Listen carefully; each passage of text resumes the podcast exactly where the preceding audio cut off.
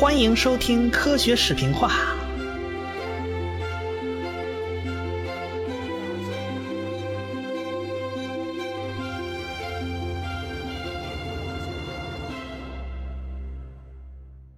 一九一七年呐，这个欧洲战事仍然在继续，而且范围还扩大了。怎么着呢？美国人参战了，这老是隔岸观火的，他不过瘾呢。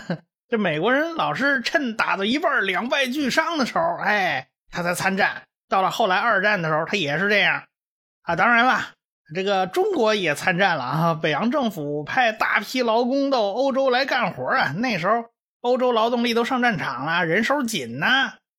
你看，这美国是属于凑热闹、趁火打劫，中国是纯纯属路过打酱油啊。当然啦，有人就撑不下去了，这俄国呀就爆发二月革命，这沙皇政府就倒台了。沙皇想跑啊，没跑掉，被人扣起来了。到了这年十一月份，就爆发了列宁领导的革命啊，就十月革命啊。那一切权力归苏维埃嘛，对吧？欧洲战场还是前方吃紧呐。但是这个爱因斯坦在德国嘛，他是后方啊，后方柏林城啊，这爱因斯坦他也不好受啊。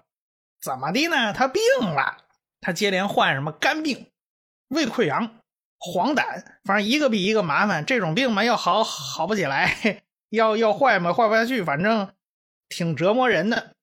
断断续续拖了四年呢，才彻底根治。估计这跟这个爱因斯坦的生活饮食起居啊，他他有关系，他不太规律，你知道吗？哎，爱因斯坦的表姐艾尔莎呢，就搬来跟他一起住，照顾调理这个病人嘛，对吧？爱因斯坦呢，他不闲着，他就开始琢磨这个宇宙学方程了。这个宇宙学方程啊，大体思路是这样的。等号一边呢表示空间的弯曲程度，通俗讲呢就是引力喽。另一边是什么能量啊、动量啊这种东西。哎，这个宇宙大体就是这两部分在起作用嘛。这两部分肯定是相等平衡的嘛。这个方程非常非常难解，广义相对论的方程就没有一个好解的啊。解这种偏微分方程呢，必须要有初始条件和边界条件啊。这爱因斯坦认为啊，宇宙。就是现在这个样子，这初始条件就是这样，它是不变的。为啥呢？因为拿望远镜观测到的不仅仅是空间距离啊，还有时间间隔呀。你看遥远的那些天体，它们的光传到我们地球上，那也要走好多光年的路程啊，好多光年折合起来就是好多年的时间嘛。我们看到的其实是天体啊小时候的样子。哎，看着远方的天体小时候的样子，跟我们近处的天体比一比，好像长得也差不多啊。这个，所以呢，爱因斯坦就认为，嗯，随着时间呢，它就它也是不变的啊，空间的距离它也是均匀分布的。哎，这就好办了，我们就是有这样一个宇宙啊。然后呢，当然还有有个边界条件啦，这宇宙的边你怎怎怎怎么给量啊？没法量啊，对吧？但是爱因斯坦就想啊，假设这是一个。有限但是没有边的宇宙啊，当然我们知道一般的物体都是有限的，起码体积、重量都是有限的吧？这好理解。但是无边那就不好理解了。我们理想中的欧几里得的平面那是没有边界啊，也无限大，那叫无限无边。那有限无边的东西呢？爱因斯坦说：“你们见到过球面吗？球的。”表面积是有限的吧，但是它没有边界嘛，它哪里有边界？三维空间中的这个二维球面就是有限无边的。我们的宇宙也是类似情况嘛，我们的宇宙空间部分就是一个在四维时空中的三维超球面，所以这没有边界，边界条件呢就可以不要了啊。当然了，还有很多条件都是显而易见的，比如说我们讲过的大尺度上宇宙是均匀的啊，还有呢上下左右全是对称的啊，这么一来呢，呃就好解了，他就开始解这个方程，因为有了初始条件、边界条件，方程式也有了，他就开始解，这越解越不对劲呢，他完全没法子得到一个静态的宇宙，这个宇宙是动态的，他一想啊，这下麻烦了，怎么按下葫芦起了瓢呢？于是他一抬手啊，就给自己的方程式加了个常数，得到一个不变的宇宙。其实爱因斯坦在计算水星进动的时候啊，就想把这个项啊加进去，但是他算了半天发现不行，加了这个项他计算就不对了，于是他就把这个宇宙常数给扔了。现在呢，这方程式摆不平啊，他又把这东西拿出来了。他其实挺纠结的，因为这东西它没啥根据，你知道这仅仅是为了满足这种不变的宇宙而硬塞上去的。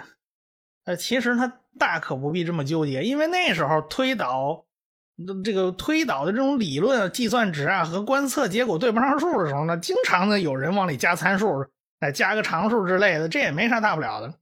但是爱因斯坦后来啊，那悔得肠子都青了，因为他这打开了一个潘多拉的魔盒，把一只魔鬼给放出来了。这个宇宙常数啊，那可是不得了了不得。后面我们在讲暗能量的时候，要着重讲这玩意儿。不过这宇宙常数这事儿啊，还还没完呢。啊，一方面嘛，在家里调理身体，一方面就折腾这些计算啊。转过年来啊。这德国也撑不下去了，然后呢，物价就开始飞涨啊。那德国马克大战开始前发行的那是与黄金挂钩的货币，很坚挺啊，俗称叫金马克。可是仗一开打呀，立马就不行了，这黄黄金跟马克就不再挂钩了。这马克呢，就是一张纸，那俗称叫纸马克。到了一九一七年那会儿啊，物价就开始翻倍了。爱因斯坦本来呢，这个薪水已经拿的很不错了，他每月拿一万多马克啊。但是战争一起啊，这钞票就变得不够用了。那别忘了啊，人家米涅瓦还在瑞士生活呢，人家生活费还要他负担呢。人家瑞士法郎可没有贬值啊。爱因斯坦呢，就有一个非常强烈的感觉，他每次掏钱。把德国马克兑换成瑞士法郎，就会发现每次自己掏的这德国马克越来越多，可是兑换到的瑞士法郎就越是越来越少。然后他寄给米涅瓦的钱呢就越来越少，他明显的感到自己的生活开始不行了，开始撑不住了。不光是他撑不住了，德国国内简直都炸了窝了。好嘛，那基尔港的水兵就不干了，发动起义，大批工人学生全都罢工罢课了，德国整个就岌岌可危。那军官们说实话也不想给威廉二世卖命啊，哪怕是那种老牌的保皇派啊，比如说元帅兴登堡这些人，也都劝皇上您走人吧您。哎，到了一九一八年十一月呢，威廉二世就宣布退位啊。他本来还想啊。皇帝不干了是吧？这德意志皇帝我干不了了，那是不是我普鲁士国王我可以继续干呢？结果上上下下没人答应啊！想传位给别人吧，没人接他皇帝这摊儿，他只好我摸头就跑，跑了啊！然后到了威廉明娜女王那儿，那荷兰的收留他，跟他算是亲戚啊，那就把他给收留下来了。其实欧洲皇室全是拐着弯的亲戚。一帮子皇帝差不多全是表兄弟啊，那什么英国维多利亚女王呢，号称叫欧洲的祖母啊，她的女儿孙女呢嫁给了不少的欧洲王室，所以他们拐着弯都是亲戚朋友。那德国皇帝一退位，那还了得，全国上下那叫一个乱呐。爱因斯坦当然不喜欢搞军国主义的皇帝，他觉得这是德国迎来共和的伟大时刻，还寄了不少那明信片啊。给别人报告所见所闻啊，但是一切都乱糟糟的，也不是回事儿啊。这爱因斯坦还在大学上课呢，可是学生全罢课了，没人听。这爱因斯坦就跟几个教授啊一起呼吁啊，人不要狂热，保持秩序。那时候政府也倒台了，没人管事儿啊。学生们就搞了个委员会啊，这委员会第一件事就是把校长给抓起来，心说你也有今天，你敢？考试的时候关我，那我今天关你。哎，刚抓完校长呢，不解气，他把系主任也给抓起来了。这爱因斯坦算是名气大的，跑去找这帮学生啊，你你不行啊，你把教校长、系主任给抓起来这不行啊。这个学生说，哎，他们没有权利释放校长，那是新政府的权利。爱因斯坦心说，那新政府在哪儿呢？给我出去找啊，一顿好找，好不容易打听到啊。这个新政府在威廉街有个办公地点，哎呀，爱因斯坦就跟其其他几个教授啊，一呼噜呼噜就全跑到那儿去了。他们一进门一看呐，这全是人，怎么乱糟糟的？他劈头就问：“谁管事儿？谁管事儿？你们是你你你谁呀？你是你你是谁呀？啥啥啥啥？你你是总统啊？总统，你你刚继刚就任呢是吧？你你叫你叫啥呀？哦，你叫艾伯特啊？好好好，就是就就是你了，就是你了。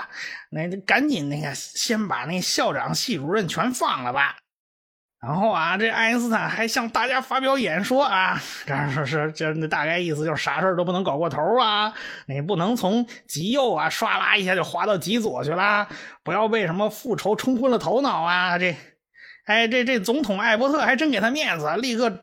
找手下人去把那些校长啊、什么教导主任全给放了，哎，系主任啊，咱咱咱咱咱咱全把他放出来算了。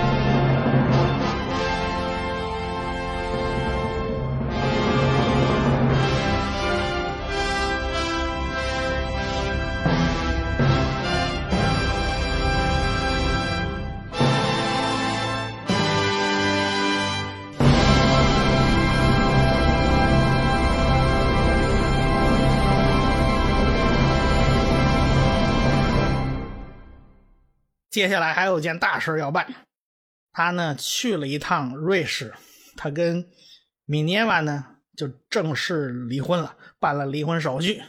这孩子呢就全判给了孩子他妈，他也答应啊。呃，将来要是得了诺贝尔奖呢，奖金全给米涅瓦当补偿了。现在是没有钱呐。这个乱糟糟的阶段呢，总算是过去了，社会也安定了不少。但是经济一直没起色，这物价还在涨。仗打完了，那后续的事还不少啊。到一九一九年，哎，在巴黎的凡尔赛宫举行巴黎和会，讨论战后的问题。那谁叫你战败呢？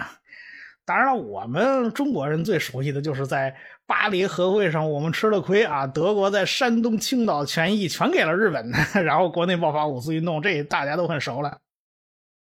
其实这一年呢，对爱因斯坦也是至关重要的一年，因为英国那爱丁顿呢，领着远征队又一次出发了。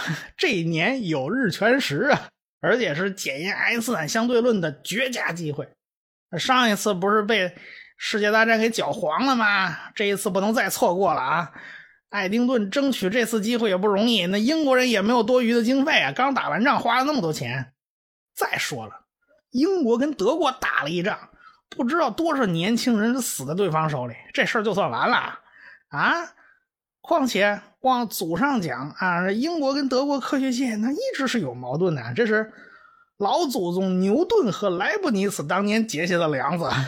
而且呢，英国人也也也不服气啊！爱丁顿，你小子居然要证明我们英国的牛顿牛老爵爷不对，你到底算哪头的？但是呢，科学家虽然有国籍，但科学却是没有国界的。爱丁顿和爱因斯坦的伟大之处也就在于此。当然了，你要也也要需要说服公众嘛，对吧？得搞出点政治意义来。这事儿啊，就算是。英国与德国战后和解的象征啊！你看，德国科学家的理论，英国人去做检验啊，咱们携起手来，一起为全人类做贡献啊！过去的事就算过去了啊，这是多么正能量的事儿啊！啊，这这里外里啊，这一忽悠，英国人就给钱了。格林威治天文台的台长戴森就说了：“爱丁顿，你去，你上，我掩护。”这爱丁顿就乐坏了。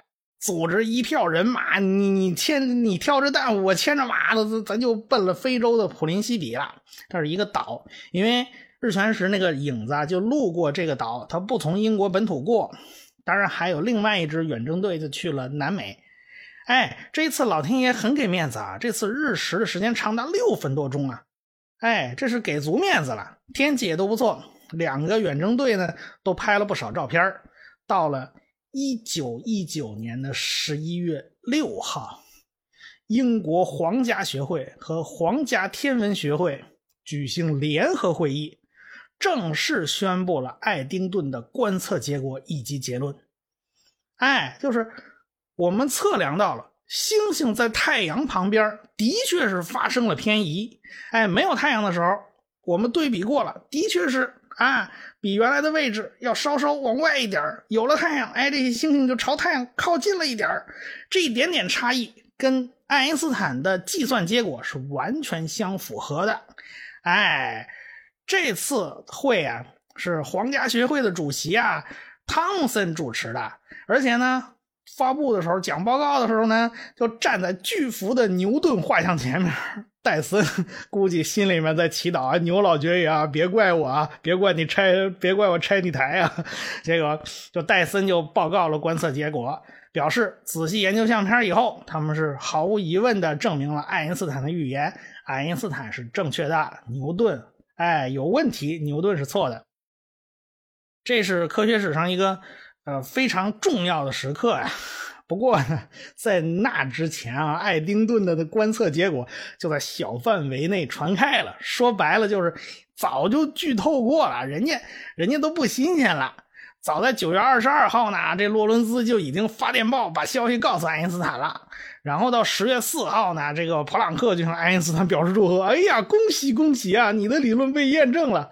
啊，然后呢，到了十月二十二号啊，普鲁士科学院院士啊，这一一帮子人就向爱因斯坦表示最诚挚的祝贺。哎，而且呢，他们都觉得啊，经历了军事和政治的失败以后。德国的科学能够取得这样令人，呃感到自豪的这种成果，我们德国人终于在科学上赢了一把，哎，从此呢，物理学就进入了一个崭新的时代。这爱因斯坦自己当然也很高兴了，自己的理论被验证了嘛。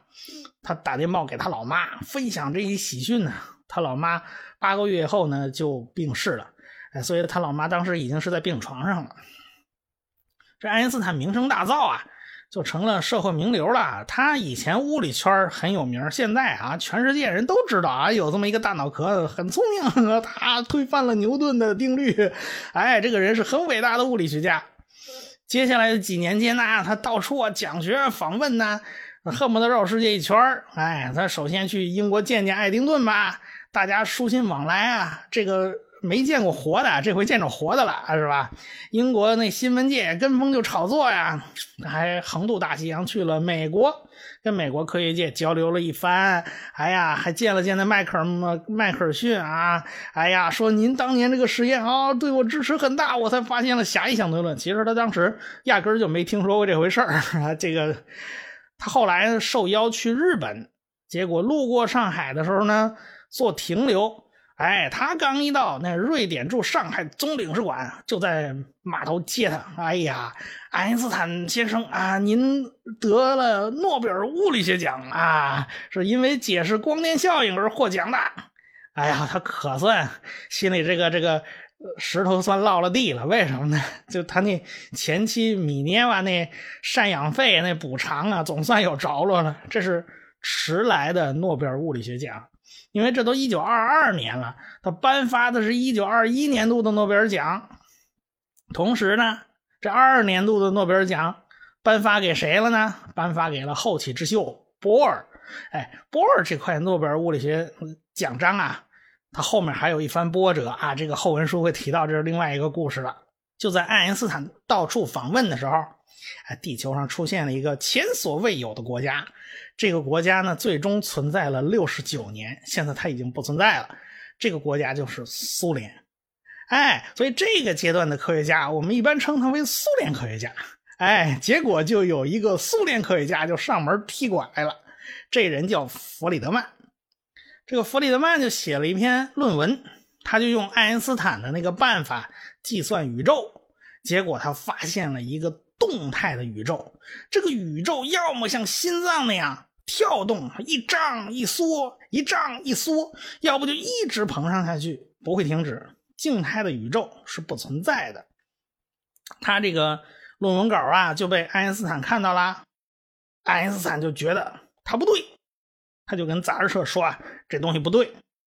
杂志社就转告了弗里德曼，弗里德曼他也不知道这稿子是爱因斯坦在审呐，他为自己做辩护，他认为自己是对的。爱因斯坦听了他那个辩解以后，还是认为不对。他们俩 反正互相没见过面，也不知道对方是存在嘛。哎，因为什么？爱因斯坦说他不对呢？因为弗里德曼用的那个方程式啊。不带宇宙常数，哎，这个爱因斯坦认为这应该带上宇宙常数算才是对的。后来这弗里德曼就把自己的论文呐投到了德国的一个数学杂志上，因为数学杂志嘛，知道的人也不多嘛，他自己名气也不大，所以呢，他很多工作是当时是没人知道的。哎，他自己名气不是特别大，但是他有个学生名气可不小啊。他学生叫加莫夫，此人在宇宙学的发展上那是有很大贡献的。后文我们会提到这个人。弗里德曼在一份数学杂志上就把自己这物理学论文给发表了，所以很多人根本就没看到他这篇论文。到了一九二七年，有一个比利时人呐，也算出了类似结果。这宇宙并非是稳定状态的，而且呢。此人用的方程式啊，跟爱因斯坦用的一样啊，都是带着宇宙常数的那个方程。哎，也就是说，哪怕带着这个宇宙常数啊，它还是能算出一个膨胀的，或者是这种脉动的宇宙。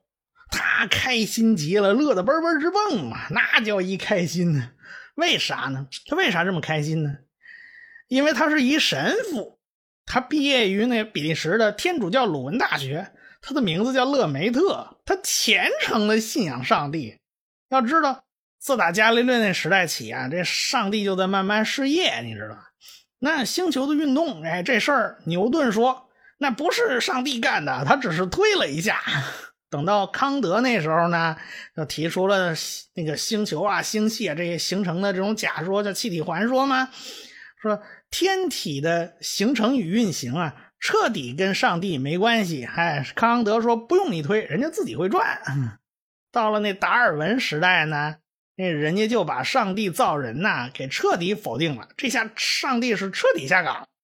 作为一个虔诚的基督徒啊，所以勒梅特计算出这样一个结果，他能不高兴吗？他他可算给上帝找着事儿干了。那他给上帝找着啥事儿干了呢？咱们。下回再说。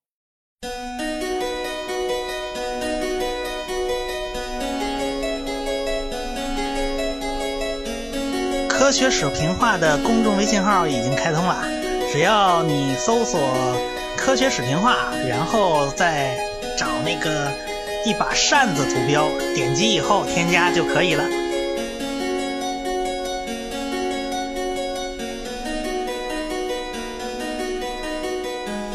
感谢大家的支持与关注。